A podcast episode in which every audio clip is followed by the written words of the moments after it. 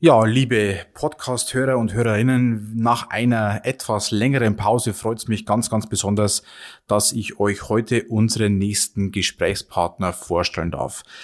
Heute in unserem Podcast zu Gast ist der Chef, der Macher, der Denker von Joska Boden-Mais, dem Gasparadies aus Boden-Mais und ich darf sprechen mit dem Josef Kagerbauer. Ja, Josef Kagerbauer durfte ich kennenlernen vor circa zwei Jahren und ähm, ich glaube, wir haben uns kennen und äh, schätzen gelernt und ich war von Beginn an fasziniert von ihm als Mensch, aber vor allem Dingen als ähm, Energiebündel. Also ein Mensch voller Energie, voller Tatendrang, hat sich auch in Boden Mais ich sag mal so, die eigene kleine Welt geschaffen mit einem starken Team, mit viel Mut, mit viel Neugier. Und deswegen hat es mich ganz, ganz besonders gefreut, dass Josef mir sofort zugesagt hat, als ich ihn eingeladen habe zu unserem nächsten Podcast-Gespräch. Und äh, zu Beginn ähm, wussten wir nicht, wie lange der Podcast in dem Sinn geht. Jetzt wurden tatsächlich eineinhalb Stunden daraus, sodass wir zwei Folgen daraus machen werden mit jeweils circa einer Dreiviertelstunde. Wir wollten euch aber nichts rausschneiden, weil es ein super Gespräch war. Wir haben über so viele Themen gesprochen, über die Anfänge von Josef, wie er Bodenmais verlassen hat, wie er zurückkam, wie auch ein ja sehr sehr bekannte Persönlichkeit wie Arnold Schwarzenegger zu seinem Freundeskreis jetzt gehört oder auch wurde. Zugleich geht es aber auch um Themen, was hat denn ein Josef für Morgenrituale, hat überhaupt Morgenrituale und auch ganz andere Themen wie zum Beispiel die aktuelle Aufgabe, die er vor sich sieht. Also wie kann ich mein Unternehmen den beiden Kindern übergeben? Also auch das Thema Nachwuchs ähm, oder nicht Nachwuchs, sondern Nachfolge ist ein ganz, ganz großes Thema. Finde ich ganz spannend, wie ihr hier denkt und wie ihr auch hier in dem Sinn handelt. Deshalb freut es mich ganz, ganz besonders, dass wir so lange gesprochen haben und wir wollten es euch nicht vorenthalten. Deswegen wünsche ich euch jetzt ganz, ganz viel Spaß mit Josef in unserem aktuellen Podcast.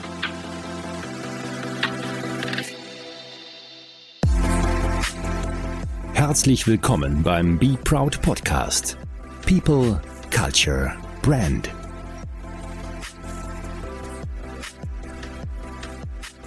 Ja, lieber Josef, äh, einen schönen guten Morgen. Ich darf dich heute besuchen im Glasparadies Joska. Vielleicht für die, die dich noch nicht jetzt äh, kennen, aus der Region kennen dich wahrscheinlich viele, vielleicht noch außerhalb mehr, ich weiß es ja nicht. Äh, vielleicht kannst du zu Beginn mal so sagen, ähm, wer sitzt denn eigentlich als Josef Kagerbauer vor mir?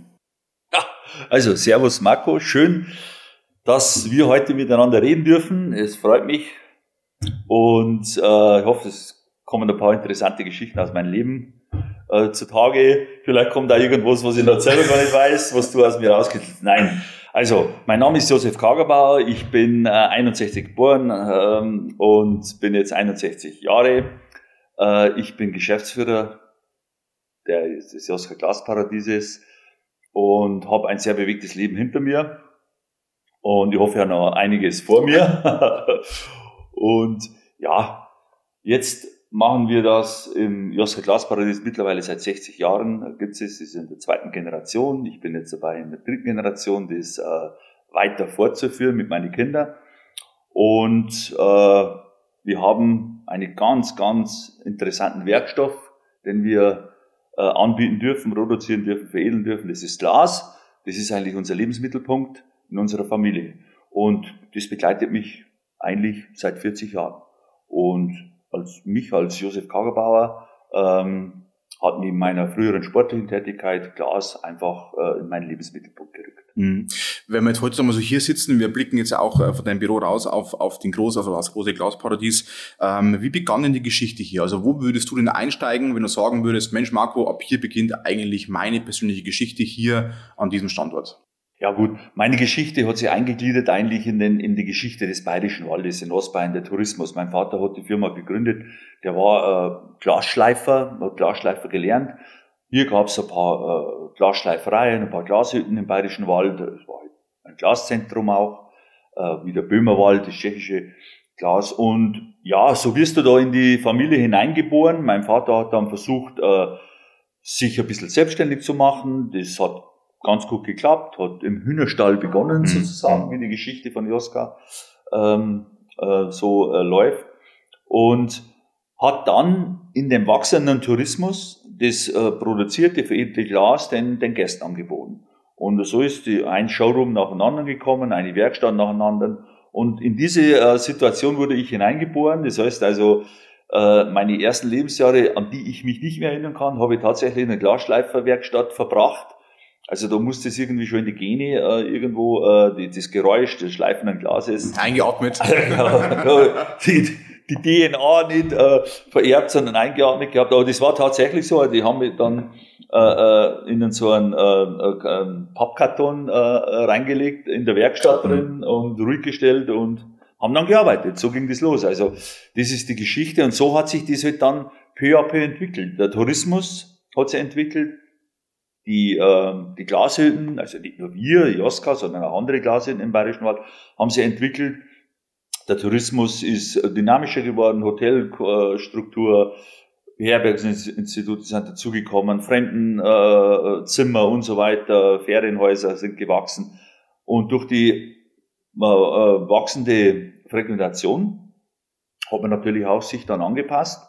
Und ja, dann war der Weg eigentlich für meinen Vater zumindest schon mal mhm. klar, wo mhm. sein Sohn dann irgendwo mal endet. Und so bin ich halt in diese Geschichte hineingewachsen. Ja, ähm, lass uns doch mal drauf schauen. Gab es denn bei dir dann einen gewissen Zeitpunkt, wo du dich ähm, entscheiden musstest oder wolltest, um hier einzusteigen, oder war das für dich eher so ein schleichender Prozess? Naja, äh, der Prozess war nicht schleichend, sondern der war fest manifestiert aufgrund meiner, äh, äh, meiner Eltern. Das war halt früher so. Man muss das ein bisschen, jetzt mh, hm, haben wir eine ganz andere Generation und früher die Gründergeneration. Da hat sich die Frage nicht gestellt, wenn ich bin der einzige, äh, einzige Kind meiner Eltern, da hat sich die Frage gar nicht gestellt. Die mhm, haben gesagt, war das klar? Ja. übernimmt die Firma. Ja, das ja, ist so. Ja, ja. Und äh, ich wurde da auch nicht gefragt. Das mhm. heißt, äh, das war klar, dass ich in das elterliche Unternehmen reinwachse und die Entscheidungsfreiheit war relativ gering damals. Und da war ich ja gar nicht so glücklich drüber. Man muss ja wirklich mal äh, Tatsache reden. Ich war dann im Kloster, da ist schon mal die Wirtschaftsschule, dann war ich auf der Wirtschaftsschule. Also ich musste das machen. Mhm. Und äh, dem habe ich mich auch untergeordnet.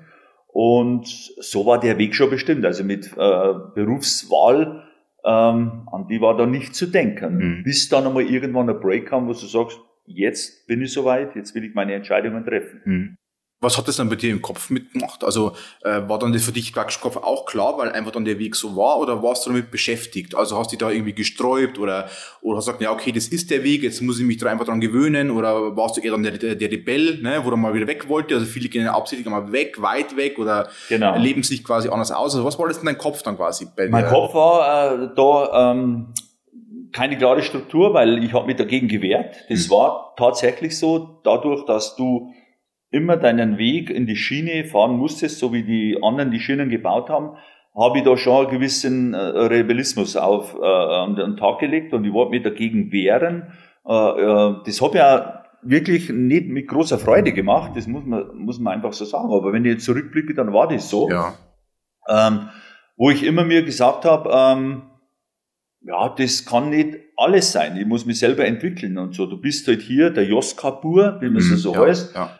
Also sagt man bei uns in der Region. Und ähm, da hat sich in meinem Kopf schon immer, ähm, ich habe früher Glas nicht geliebt. Das muss man auch dazu sagen. Mhm. Ich habe, weil ich, ich war, ah, ich habe meine Freunde gesehen, die können dann am Wochenende haben sie das gemacht und dann haben sie da hingefahren und wenn der Brückentag war, haben sie, dann haben, haben die mit Motorrad weggefahren das konnte ich alles nicht, weil da habe ich schon als Ferienjobber im Betrieb gearbeitet, also ich musste mit, mit 14 schon äh, äh, im Verkauf mitarbeiten und so weiter und, und und das war halt so. Und dann war ich da gar nicht so glücklich drüber. Und dann ähm, hat das in meinem Kopf schon einen gewissen Prozess ausgelöst, dass, dass ich sage, also irgendwann, wenn ich kann, wenn ich mir wirtschaftlich und wenn ich die, die, die Meinungsfreiheit, Entscheidungsfreiheit habe, mache ich was anderes. Mhm. Also da war ich nicht dem Glas so verbunden. Ich habe zwar vollkommen die ganze Ausbildung gemacht, vom, also drei Berufe, äh, zwei Berufe gelernt in der Glasfertigung, dass ich die Basics habe. Ich habe Glastechniker gemacht und dann habe ich den Punkt gefunden, wo ich sage, so, Die Basis habe ich erfüllt. Also das, was mein, mein Vater von mir verlangt hat in der Ausbildung und das habe ich erfüllt. Und irgendwann kam dann der Gedanke, switch off, jetzt musst du was anderes machen. Mhm. Das heißt, du hast praktisch Glas nicht äh, lieben gelernt, äh, sondern du bist quasi mit aufgewachsen und hast es erstmal abgestoßen eigentlich. So kann man das sagen. Ja, so, äh, das muss man ganz klar so sagen. Ja. Das äh, ist auch definitiv so, ja. Wo hätte sich denn hingetrieben, wenn du jetzt sagen wir wirklich äh, diesen sagen wir, rebellischen Weg oder den absichtlichen Dagegenweg ja. gegangen wärst? Wo wärst du dann abgebogen? Gab es dann für dich schon eine Tendenz? Also hast du dich beschäftigt mit anderen Möglichkeiten?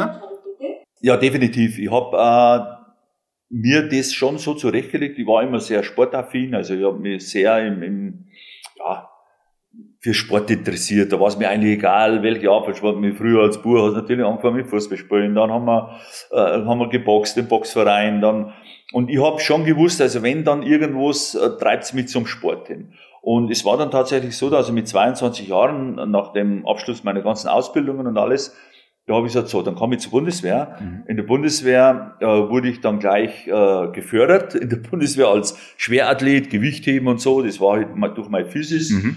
Äh, äh, ja, hab mir, ist mir das sehr gelegen und ja. habe da auch Erfolge gemacht. Und dann habe ich da Unterstützung bekommen und dann habe ich gesagt, okay, das ist vielleicht genau der Break. Nach der Bundeswehr gehe ich nicht mehr zurück ins sämtliche Unternehmen, sondern ich entwickle den Josef Kagerbauer, so wie der Josef Kagerbauer sich entwickeln will. Ich mache einmal ganz was anderes. Mhm. Also ich mache einmal komplett was anderes. Mhm. Was natürlich nicht für viel Verständnis äh, bei meinem Vater ja, klar, ja. gesorgt hat. Also das war dann tatsächlich fast wie ein, ein Bruch, aber ähm, das musst du mir jetzt erst einmal äh, durchstehen, ja. dass du sagst, pass auf, ich komme nach der Bundeswehr, weil da war mein Weg auch schon wieder äh, geregelt. Also nach der Bundeswehr, dann gehen wir zur Firma Nachmann, dann bleibe ich da mit zwei Jahre in der Ausbildung ja. auch noch und so weiter und so weiter. Und da, habe ich gesagt, da geht es schon wieder los wie vor der Bundeswehr. Also ja. Jetzt muss mir ja irgendwas passieren. Und dann, äh, und das muss man halt auch, das habe ich schon oft auch gesagt, bei verschiedenen äh, Thematen, Unternehmensnachfolge und so mhm. weiter. Ähm, diese, diesen, diese Kraft, den Kraftakt und die, die, die, die wie so ein, ja, den Mut zu haben, dann einfach sagen, so, Papp, okay, nach der Bundeswehr, ich komme nicht zurück, ich gehe weg, ich mache ganz was anderes. Mhm. Dann natürlich an den Stolz, nicht finanziell abhängig zu bleiben. Ich habe gesagt, also wenn ich dann weggehe, natürlich, dann muss ich ja irgendwas äh, erreichen oder irgendwas muss ich schaffen. Also ich will nicht dann weggehen und dann sagen, Papa, äh, überweis mir ja. jeden Monat das Geld. Das ja. war nicht, hätte er nicht gemacht, wollte ich aber auch nicht, hätte er gemacht. Also keinen, es gab keine Option. Kein, kein, kein 50 wie man damals hat, hätte ich gekriegt. Und bin dann tatsächlich mit 22 Jahren nach München gegangen, habe dann äh, jemanden kennengelernt aus der München Athletenschmiede. Das war damals so eine, eine Kraftschmiede, also eines der ersten größten Fitnessstudios, die es damals schon gab. Und dann habe ich da begonnen als ja, Trainer zu arbeiten. Ich habe mich dann so weitergebildet, mhm. habe so Trainerausbildungen gemacht. Damals war die Zeit der Fitnessstudios. Geboomt, ne? Das hat ja geboomt und die ja. haben aus dem Boden geschossen und da habe ich gesagt, wow, das ist ein Markt und so. Und ich habe mit meiner Physis das sowieso irgendwie ein bisschen auch dargestellt. Und äh, ja, und dann habe ich da als, äh, als Trainer in, dem, in der Athletenschmiede München gearbeitet, ganz was anderes, komplett weg vom Glas.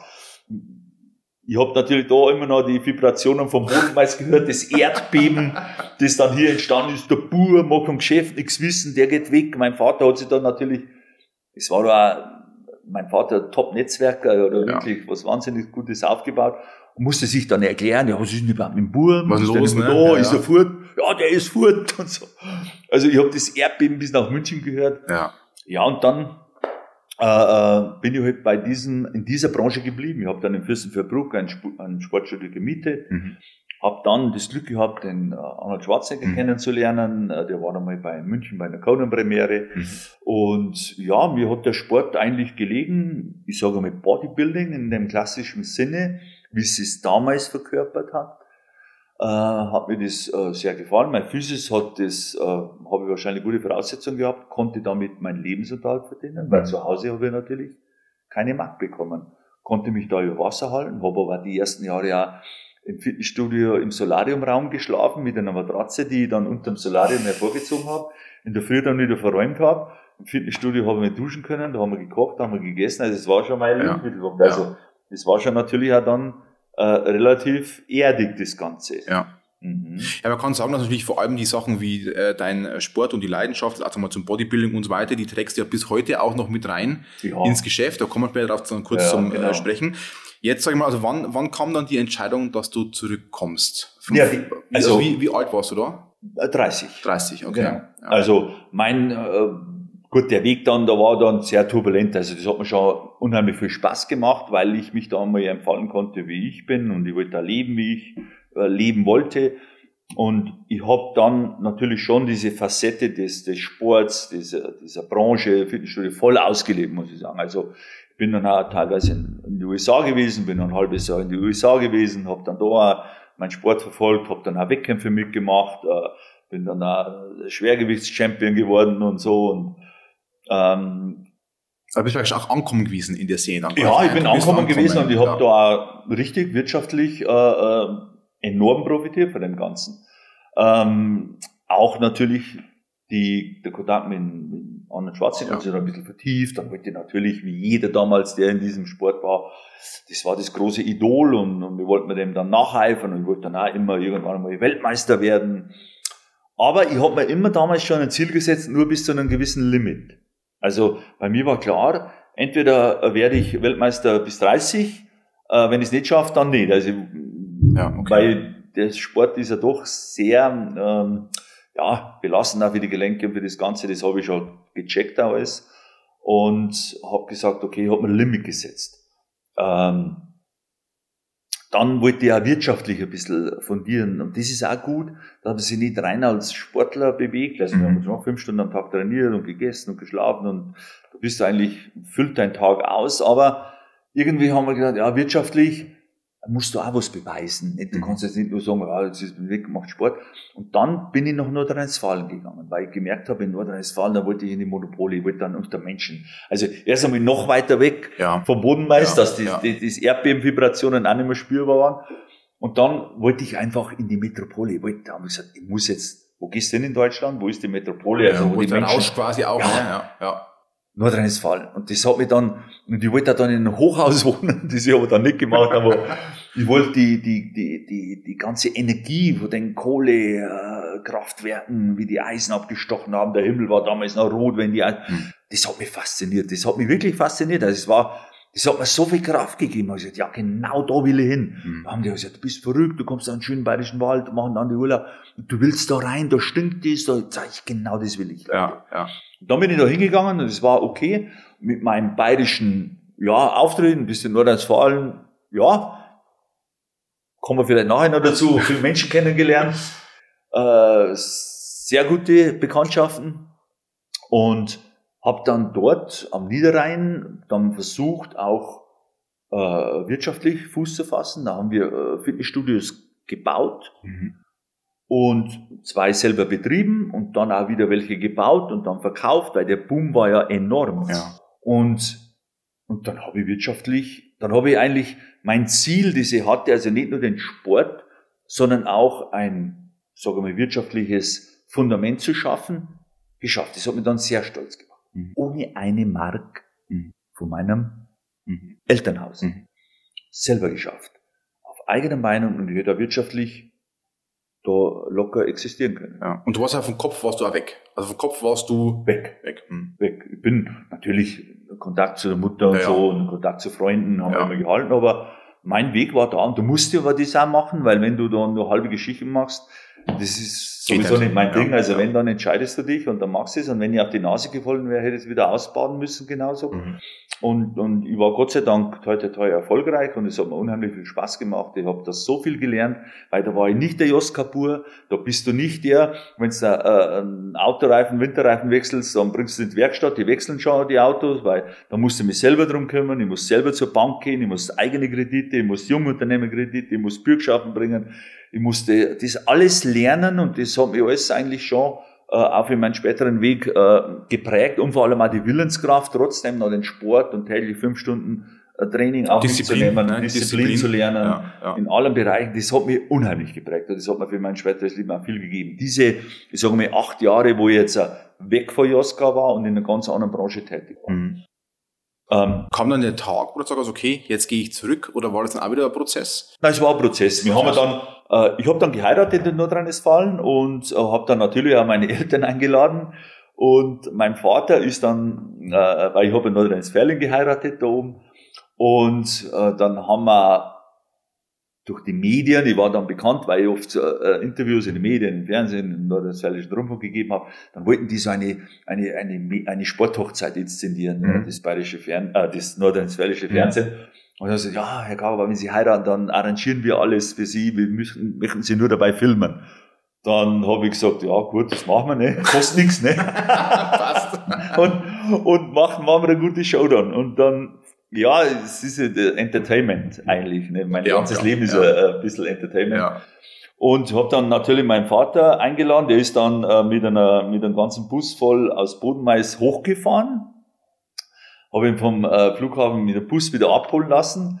Und ja, und dann habe ich ihm mal gezeigt, äh, wo sie wirtschaftlich auf die Beine gestellt haben. Da war der total von den Socken. Ne?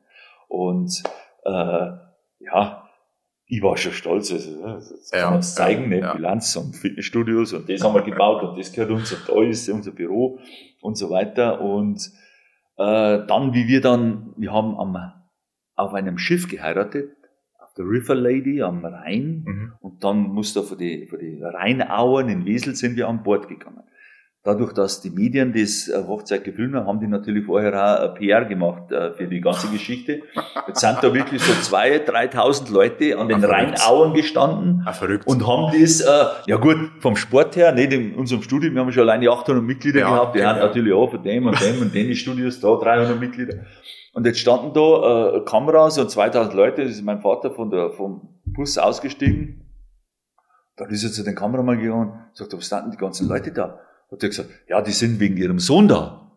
Ich sagte, wie jetzt wegen meinem Buben? Kennt er die alle? Jetzt hat der Kameramann gesagt, nee, der kennt die nicht alle, aber alle kennen ihn. Und das war dann auch so, glaube ich, für meinen Vater, ein kleiner, also das war vielleicht so ein Key Fact, ja, oder wie man es ja, sagt, ja. oder dann ist bei ihm im Kopf was passiert. Mhm.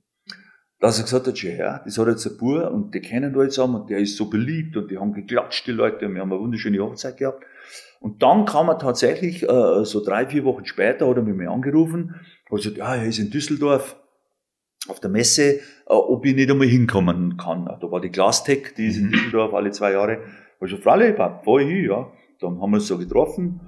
Dann sagte er, ja, Bur, ich habe jetzt gesehen, du hast ja da oben, äh, kommst du gar nicht mehr heim, oder? Ich sag, doch, das war schon mein Plan, dass ich irgendwann wieder heimkomme. Und dann hat er gesagt, okay, pass auf, ich habe da ein Grundstück im Bodenmais, außerhalb, weil wir müssen raus aus Bodenmais, wir müssen was bauen. Das würde ich kaufen. Dann könnte man da ein neues äh, Joska jetzt Glasparadies bauen. Und das würde ich aber nur machen, wenn du zurückkommst. Wenn du nicht zurückkommst, ja, da irgendwann einmal verkaufen, weil was soll ich denn damit? Ja. Dann war bei mir wieder was im Kopf, habe ich gesagt, okay, das habe ich vorgehabt, ich komme aber nicht zurück als Sohn, mhm. sondern wenn, dann löse ich mich von meinen äh, äh GmbH-Anteilen aus unserer Firma und habe gesagt, Pap, wenn wir das tun, dann kaufe ich mich in die Firma ein. Mhm. Das heißt, ich lege mein Geld, was ich da mit meinem Sport und mit den ich acht Jahre verdient habe, in die Firma ein und für das überschreibst du mir Anteile. Mhm. Damit haben wir gewisse, ja, ich will jetzt dann keine Gleichstellung geschaffen, weil ich war natürlich mit 40 Prozent dann in der Firma beteiligt ja, ja. und mein Vater hat 60 gehabt, aber zumindest ich habe mein Eigentum, weil das hätte ich nie gemacht, sonst wäre ich nicht zurückgekommen. Du wolltest es praktisch nicht geschenkt haben, Nein. sondern du willst genau. dann einfach wieder sagst, äh, auch nicht, auch nicht einkaufen, das ist auch der falsche Richtig, Wort wahrscheinlich, ja, sondern ja. wolltest einfach diese ja. Gleichberechtigung genau. und wahrscheinlich die Glaub, Glaubwürdigkeit wahrscheinlich haben, ne? dann das Thema. Und ich habe bei uns einen äh, Wirtschaftsberater, der, hat, der macht auch Unternehmensnachfolgeregelungen mhm. und da bin ich öfter eingeladen, auch Vorträge zu halten, weil hier so ein, ein Paradebeispiel ist zwischen Generationskonflikt, was wir alles, also das bis zum Bruch ja gekommen ist. Also zuerst wirst du gebrannt, du musst das machen, das und das, dann machst du dein Rebell und gehst weg und kommst dann wieder zurück. Also das ist eigentlich so für einen Unternehmensberater, der Nachfolgeregelung macht, ein Paradebeispiel mit allen Facetten und darum habe ich da auch Vorträge gehalten. Und ja. gesagt, das ist gut, wenn man dann zurückkommt, wenn man zurückkommt ins Unternehmen, dass man nicht wieder unter den gleichen Bedingungen, sondern dass man unter seinen eigenen Bedingungen Ja, zurückkommt, dann ja. hast du meistens eine Basis. Ja. Weil der Generationskonflikt hört ja da nicht auf. Mhm. Dann geht's so weiter mit verschiedenen äh, äh, Reaktionen auf dem Markt. Der Markt verändert sich. Da bist du natürlich als Junior wesentlich dynamischer und, und wesentlich agiler wie jetzt ein Senior. Das Ja. haben wir immer so gemacht. Also der Generationskonflikt hört nicht auf, wenn du ins Unternehmen eintrittst. Ja. Vielleicht beginnt er dann erst so richtig. Mhm. Und Weil da geht um die Ideen ne, und alles Mögliche. Ne? Natürlich, Also um die Weiterentwicklung und so weiter. einfach Ja. auch, ne? Mhm. Aber du hast ja dann eine Base, du hast eine Basis, weil so, ich bin finanziell unabhängig. Mhm. Weißt du, dann bist du, dann hast du, und das ist, glaube ich, wichtig für jede Generationssache. Das kann ich nur jedem Unternehmer empfehlen oder jedem Junior empfehlen. Äh, macht's euer Ding und schaut, dass nicht in eine totale Abhängigkeit kommt. Das Mhm. heißt, irgendwas muss man, ähm, muss man da in irgendeiner Art und Weise gesellschaftlich regeln können, sonst bist du ständig mit dem, wenn solange du die Füße unter meinen Tisch stellst, Ja, ist ja, diese Flossel hast du dann immer im Unternehmen und da scheitern ja viele. Ja, vor allem, ich glaube, wenn du wie hier zum Beispiel, wo wir heute auch sind, es war ja praktisch nichts da ne, zu, dem, zu dem Zeitpunkt. Genau. Das heißt, wenn du dann all in gehst, ne, mit allem drum und dran, Ja. ich glaube, da musst du dich echt entscheiden, ja, das will ich jetzt und Ja. nicht, das bekomme ich jetzt, also muss ich es machen. Ich glaube, Ja, sonst wird es, glaube ich, sehr, sehr schwierig. Extrem schwierig. Ja. Und das hat dann bei uns eigentlich relativ gut geklappt. Ich habe dann gesagt, okay, dann äh, bin ich, das war dann mein Weg, dann war ich 30, wie gesagt, das war eigentlich dann in meinem Plan. Ich bin nicht Weltmeister geworden, Mhm. da bin ich aber jetzt auch nicht so traurig drüber. Das war damals das Ziel und das, du hast im Leben viele Ziele. Äh, ich habe wunderbare Menschen kennengelernt, ich habe eine tolle Zeit gehabt, ich möchte keine Stunde von meiner Mhm. äh, sage mal, Abnabelung äh, missen. Äh, ich würde es genau wieder so machen, weil ich viele mit, viel mitgenommen habe in das nächste Business dann. Oder in mein äh, Ja. Hauptbusiness dann, Ja. Klaus. Äh, und dann bin ich, na, dann haben wir uns öfter wieder getroffen, haben wir die Planung gehabt und ich habe dann eigentlich wirtschaftlich das, äh, meine Anteile gut verkaufen können und meine Nachfolger. Und mit dem Paket bin ich dann äh, eingestiegen und zu, mit 30 Jahren oder 31 dann äh, als Teilhaber in der Firma Joska und dann haben wir das Glasparadies aufgebaut. Dann standst du quasi hier eigentlich vor einem leeren Grundstück. Dann stand man vor einem leeren Grundstück, also es war ein Sägewerk früher, da waren ein paar- paar äh, Dinge da. Es waren vom Gelände ein paar Dinge vorgegeben, die nicht äh, veränderbar waren. Das ist ein bisschen ein Nachteil, weil ich hätte es jetzt ein bisschen anders gemacht. Jetzt hast du natürlich ganz andere Erfahrungen auch. Ich würde es ein bisschen umstrukturieren, was die Parkplätze, also Ja. die von der Infrastruktur, Ja, würde ich vielleicht ein bisschen nennen. Aber es war ein leeres äh, Ding. Wir wussten aber, unser Konzept stand, was wir machen wollten. Erfolg hatten wir schon im Bodenmais. Wir wollten einfach mehr Flächen schaffen, mehr Besucherflächen, mehr Begeisterungsfähigkeit, mehr Handwerk zeigen und so weiter. Also unsere Grund-DNA für Joska noch mehr äh, präsentieren, von der Glashütte, von der Veredelungswerkstatt, begehbare Werkstatt. Und das konnten wir hier alles realisieren. Und dann noch mit dem, da habe ich dann äh, mein äh, Part dazu mit dazugebracht. Ich war viel in Amerika, ich habe mir die Shopping Center drüben angeschaut. Und da hast du natürlich auch viele Inspira Inspirationen bekommen mit äh, Entertainment, was das betrifft. Da haben die Amerikaner ja äh, uns äh, weit voraus. Und da habe ich gesagt, okay, wir müssen ein bisschen Entertainment da in Joska äh, implantieren, Mhm. was wir früher nicht gemacht haben. Ja, ja. Das war natürlich auch wieder so ein Konflikt mit meinem Vater, der ja grundauf ein solider Handwerker war. Ich sag, da brauchst du es nicht machen, wir haben ein Handwerk, wir haben die besten Glasschleifer und die besten Glasschleifer. Das mag wohl sein, aber das musst du auch irgendwo vermarkten, das musst du entertainen. Und die Handwerker bei uns, die waren natürlich auch nicht so scharf drauf, nicht? Die haben hinter verschlossenen Türen gearbeitet, Ja. und jetzt auf einmal kommt der, der Junior, der reißt die Türen auf, macht die Schaufenster, lässt die Leute rein. Und da haben die äh, rebelliert. Also, wie können wir so nicht mehr arbeiten? Die Leute schauen uns auf die Finger. Wenn die Super. jemand auf die Finger, ist doch super, sei, seid doch stolz drauf. Ne? Ja. Also, wenn mir jemand auf die Finger schaut und sagt, ah, Josef, das hast du gut gemacht und so, was du es kannst, also, geil. Aber das musste ich natürlich, das ist ein Prozess, der hat Ja. Jahre gedauert, bis Ja. ich das vermitteln konnte. Habe ich natürlich viel aus meinem äh, äh, aus meiner Zeit als Sportler oder als in der Zeit in Nordrhein-Westfalen oder USA mitgenommen und habe dann das implantiert in Joska. Auch die ganzen Sportkontakte. Mhm, Das heißt, praktisch dann war die, also deine, deine Vision war schon ziemlich klar, dass hier Ja. mehr entstehen muss, wie jetzt nur ein Einkaufszentrum, ein bisschen Ja. größer, ein bisschen feiner, Genau, sondern ja. heute spricht man ja immer noch von Erlebnis und, und, und. Das war dir von Anfang an eigentlich dann klar, dass da mehr passieren muss. Ja, ich glaube, wir waren da, mein, natürlich, es gibt viele Glashütten in, in Bayern, also da im Bayerischen Wald, da Mhm. haben, die haben dann Personal abgebaut oder haben dann, ja, wir haben oft da, wir standen oft unter Kritik, weil wir die Marketingmaschinerie halt perfekt beherrscht haben, weil wir halt einfach, äh, was weiß ich, äh, ja, wir waren halt einfach lauter und wir haben äh, auch so das Multikulti gespielt ein bisschen. Mhm. Das mag wohl für den Bayerweltler ein bisschen befremdlich gewesen sein, aber mein, mein Vater war auch schon weltoffen. Der ist in der ganzen Welt auch schon rumgereist und ich habe auch viel gelernt.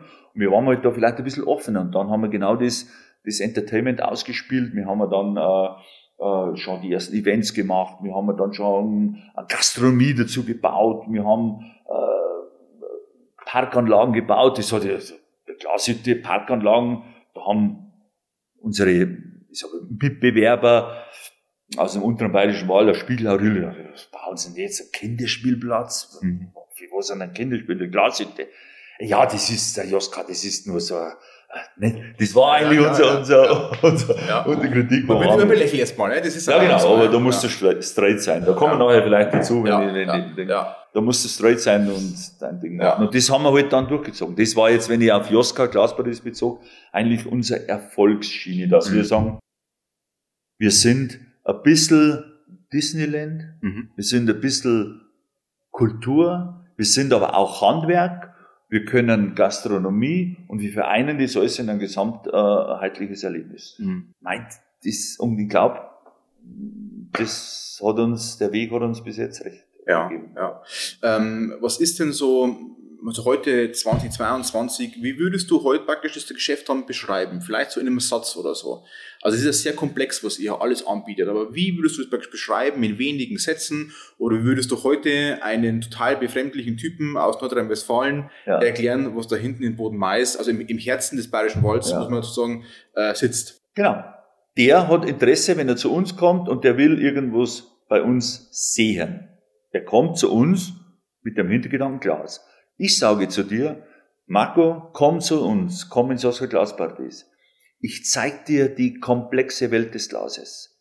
Du kriegst bei uns ein, ein Informationsportfolio über Glas, du erlebst es, du spürst es, du verbrennst dir die Finger, wenn du willst. Du kannst nebenbei trotzdem ähm, dann später dein leibliches Wohl äh, äh, befriedigen in unseren Biergärten. Du komm zu uns und du hast ein ganzheitliches Erlebnis und du kommst, du gehst aus dem Glasparadies und du weißt, was ist Glas.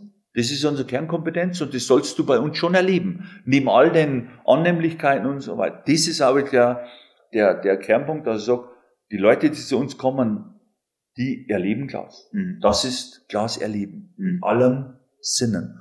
Und das ganz Wichtigste ist, die kleinen Kinder. Wir binden die ein. Das, der Kinderspielplatz. Natürlich, das ist in erster Linie, das ist keine Cash-Cow, da musst du investieren ja, rein. Dranbleiben auch, ne? Da musst du ja, dranbleiben, ja. das musst du, oder das, oder das Entertainment, oder wir haben ja im Sommer, da fühlen wir uns ja fast als äh, Ferien-Entertainment-Park für Kinder. Wir ja. haben Animationen da, wir haben Programme, äh, praktisch Programme, jedes Wochenende läuft bei uns irgendwas. Das kostet ja in erster Linie Geld. Aber damit binden wir natürlich auch die Kunden. Und mhm. vor allem, was für uns ganz wichtig ist, früher hat man gesagt, ja, ich meine, Bayerischer Wald und Glas, da kommen die alten Leute, die fahren mit den Busse hin und da steigen nur Senioren aus. Wenn du heute rausschaust, Marco, auf die, auf, auf die, auf die Parkplätze und gehst durch den Job, dann wirst Familien. du junge Familien, ja, also ja das haben wir mit Kindern und alles und die, die, die Altersstruktur hat sich gesenkt und das war auch ganz ein wichtiger, mein wichtiger Keyfact, dass wir die kleinen Kinder begeistern, dass sie sagen, boah, wir wollen in ein Shopping Center gehen, die sagen, Papa, heute fahren wir wieder zum Glasjoshi, die können Glas malen, die können Glas gravieren, die können Glas blasen, die können sich spielen, die können Edelsteinschatzsuche machen, die können äh, die Glasnuggets bekleben und so. Und die Faszination, die, was du als Kind erlebt hast, die willst du als Erwachsener noch mehr sehen. Komischerweise. Ja, ja, ich war jetzt immer noch ins, ich habe früher das Kloster gehasst. Ich habe das, ich, hab, ich war im Kloster, ich habe das gehasst. Wieder weg war, ich gesagt, nie wieder werde ich diesen Ort betreten. Jetzt fahre ich im Jahr drei, vier Mal ins Kloster, ja, es ist wo ich ja nie wieder hin wollte. Kann ich dir komplett bestätigen. Zeig's meinen Kindern so, Papp, geil, wie Harry Potter, da bist du zur Schule gegangen, cool. Ja. So seid ihr verrückt, ich habe das gehasst, aber mittlerweile dreht Und genauso ja. äh, wollen wir natürlich diesen Joska Glasparadies Gedanken an die Kinder implantieren und mhm. hoffen, dass sie dann als Teenie oder als äh, junger Erwachsener wieder zu uns kommen. Das funktioniert. Ja. Wenn wir mal ein bisschen einsteigen, dann mal kurz so in den Unternehmer. Äh, Josef Kagerbauer, wenn du jetzt heute du sagst, Mensch, der Weg war richtig und äh, konnte alles vertreten und alles gut soweit. Was waren denn so, so, so vier, fünf Tipps, Learnings, die du heute, sage ich mal, entweder einem Jungunternehmer oder auch einem Seniorunternehmer einfach auch mitgeben würdest? Also was waren so für dich so ja, so Momente, wo du sagst, damit baust du auch deine eigene Philosophie ein bisschen auf. Also was sind deine eigenen Leitsätze, Glaubenssätze? An was glaubst du? Also was ist so dein Motivationsspruch? Was ist so, was dich antreibt? Also Motivation ist, ist ein anderes Thema. Da sage ich dir dann ein paar Worte dazu. Also ich bin überzeugt davon, jeden Unternehmer, egal in welcher Branche er tätig ist, ich glaube, ähm, eine gesunde Physis ist wichtig. Du musst jetzt doch kein Tour de France Fahrer sein, du musst da kein äh, Marathon oder kein Triathlet sein, aber du musst in deinem Körper eine, eine, eine, eine kraftvolle Physis spüren, weil, das habe ich auch gelernt, es läuft nie rund. Du bist ständig, du stellst ständig Herausforderungen gegenüber, die du vorher nicht einkalkuliert hast. Ähm, hast du eine Physis, mit der du nicht umgehen kannst, weil sie dich in irgendeiner Art und Weise behindert, sei es äh, in einem schlechten Lebensstil oder was auch immer, dann wirst du, werden dich die Herausforderungen im Laufe der Zeit erdrücken. Und das ist für mich eine Grundeinstellung, auch, dass ich sage, eine gesunde Physis hilft dir im Job, egal in welchen Branche du dich befindest. Du, wie gesagt, du musst mit dir zufrieden sein. Du sagst, nee, ich kann das leisten ich sag keiner, ich bin gar kein äh, Idealgewicht, Fetischist, ja selber Übergewicht ja. und so jetzt und so. Aber das hat mit dem gar nichts zu tun. Die Physis im Allgemeinen, die muss stimmen. Das andere, was ich auch zum Beispiel mir, wenn ich mir selber noch mal einen Tipp geben dürfte, verdränge nichts. Das habe ich auch gemerkt. Äh, das hat mir nochmal ein Kickboxer gesagt, der hat mir das gelernt. Der hat gesagt, äh, Josef, du kannst jetzt zehnmal, kannst du den Schlag ausweichen. Du kannst jetzt zehnmal bücken, aber irgendwann kriegst du Watschen.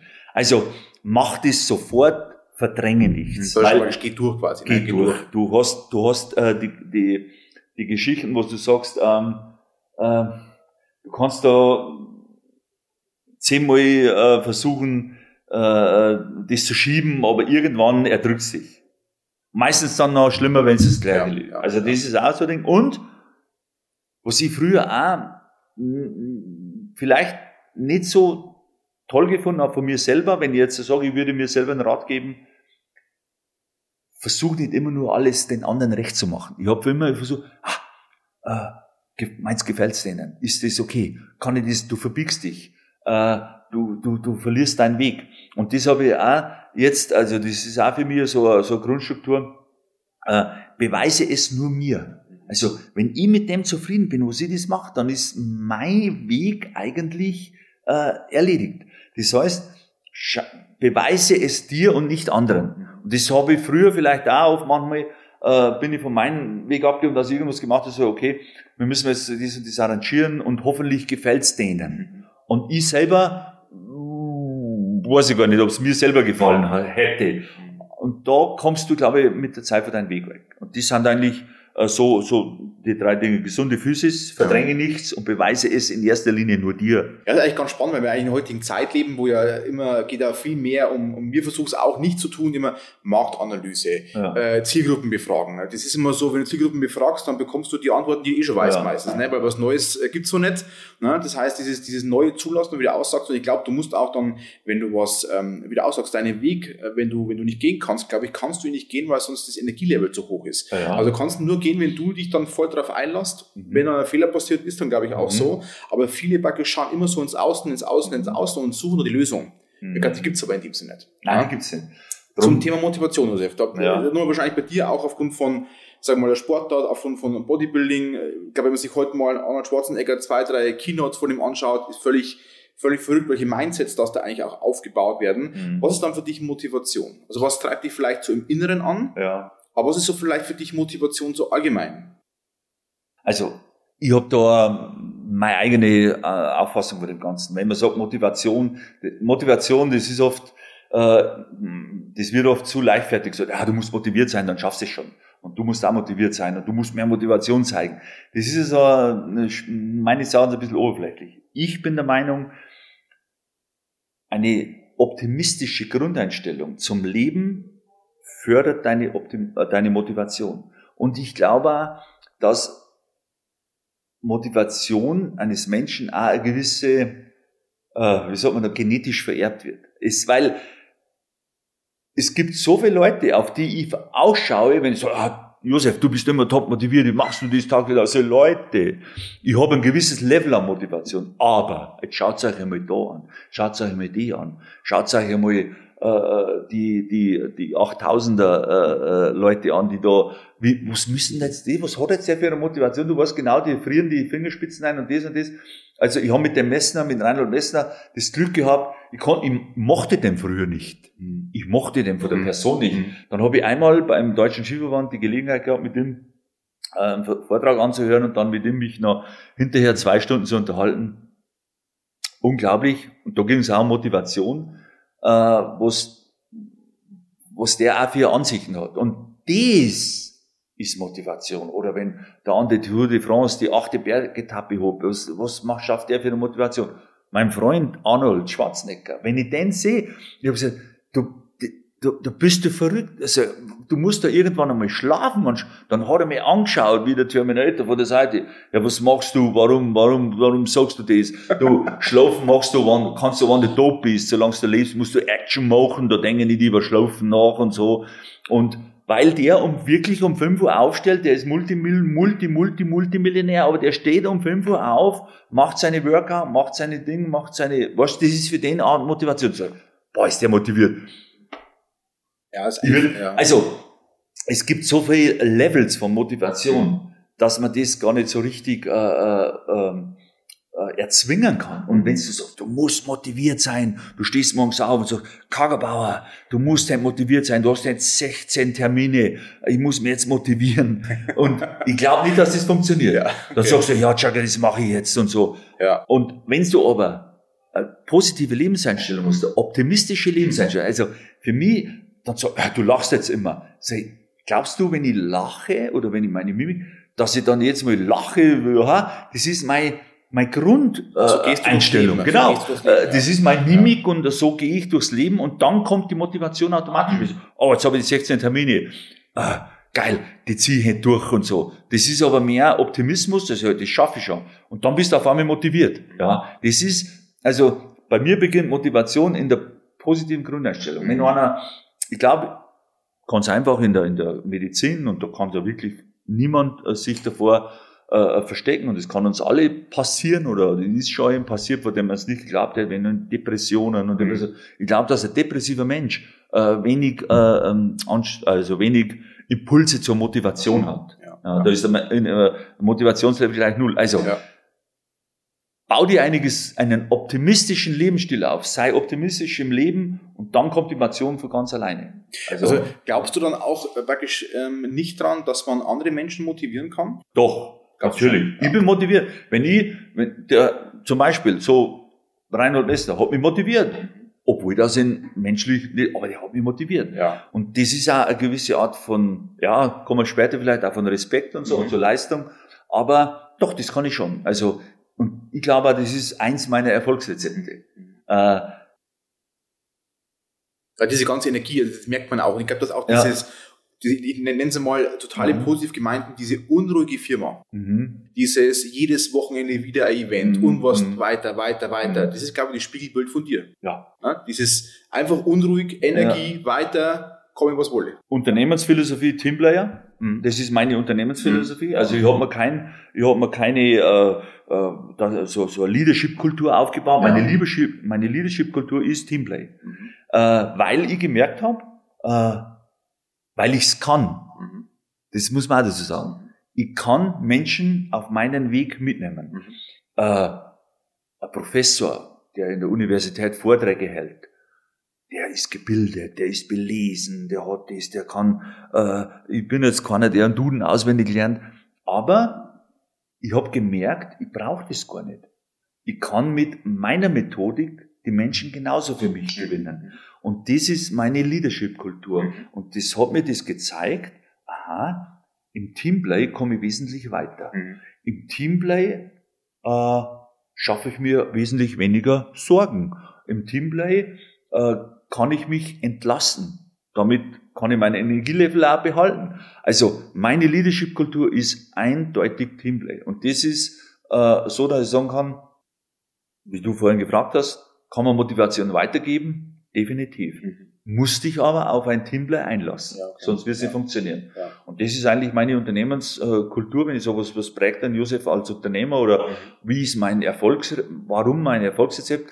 Ich habe so viele Ideen im Kopf und das und das. Ich könnte noch so viel machen, aber alleine mhm. bist da du 0,0 erfolgsfähig. Also es gibt wenige Berufe, da man sagt, da, da bist du, sagen wir mal, äh, ähm, Einzelplayer und du schaffst alles, aber irgendwann brauchst du immer ein gewisses Team, sagen wir mal, branchenbezogen. Ja, ja. Und in meinem Leben, also ich sprich jetzt, kann jetzt nur von meinem Leben sprechen, auch damals als Sportler, mhm.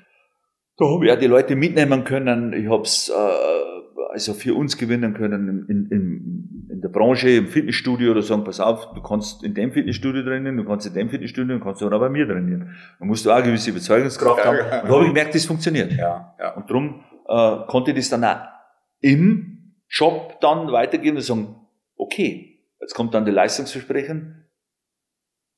Es hat sich bewährt, dass ich nicht in dem Studio trainiere, sondern dass ich beim Josef trainiere, weil der hat mich vollkommen motiviert. Mhm. Also was ist denn, wenn du heutzutage mal so ein, ein Energiebündel bist? Was, was kostet denn dich Energie? Also wann merkst du, jetzt ist meine, wird meine Energie weniger? Durch ein gewisses Umfeld, durch eine gewisse Stimmung, durch gewisse äh, was ich, äh, Eigenschaften. Also wann, wann wirst du müde? Also wann, wann merkst du, jetzt kostet mich das Umfeld, wo ich gerade bin, wirklich Energie? Ja, meistens, wenn die Stimmung kippt. Also, ja. oder wenn du, ähm, ja, wenn die Stimmung kippt, das heißt, äh, wenn ich merke, ich muss zu viel Energie aufwenden, um den, den, den Level hochzuhalten, dann stimmt aber das Gesamtkonzept nicht. Wenn ich jetzt sage, unser Glasparadies, das Gesamtkonzept stimmt nicht und ich muss aber trotzdem die Leute irgendwo immer erzählen und motivieren oder sagen, Leute, machen mit, geht's jetzt mit, aber irgendwie weiß ich, das, das bringt eigentlich gar nichts, dann würde mir das erschöpfen. Also ich muss schon von dem überzeugt sein und ich muss schon sagen, wenn ich einen Sportler habe, pass auf, wie können wir diese, äh, äh diese Etappe schaffen, und da muss er selber nicht überzeugt sein. Und wenn ich dann merke und die merken, das funktioniert ja gar nicht und die Stimmung kippt, dann würde ich, dann würde ich ja wahrscheinlich müde werden. Ja. Habe ich eigentlich so noch nicht äh, so richtig gespürt. Natürlich jetzt im Alter merkst du eine gewisse äh, ja, Zurückhaltung, ja. logischerweise. Ja. Aber so in meinem Leben war ich eigentlich ganz im Gegenteil. Ich habe immer gedacht, um, unverwundbar, unverletzlich, aber das stimmt auch nicht so ganz, aber äh, äh, wenn, dann wäre es wär's, äh, äh, eine schlechte Stimmungslage. Genau. Das kommt aber auch vom Optimismus her. Ja, ja, ja verstehe in dem Sinne. Weil ich einen gewissen positiven Optimismus voraussetze in meinem Umfeld. Und wenn ich dann da natürlich ständig dagegen arbeiten muss, dann würde mich das wahrscheinlich ermüden.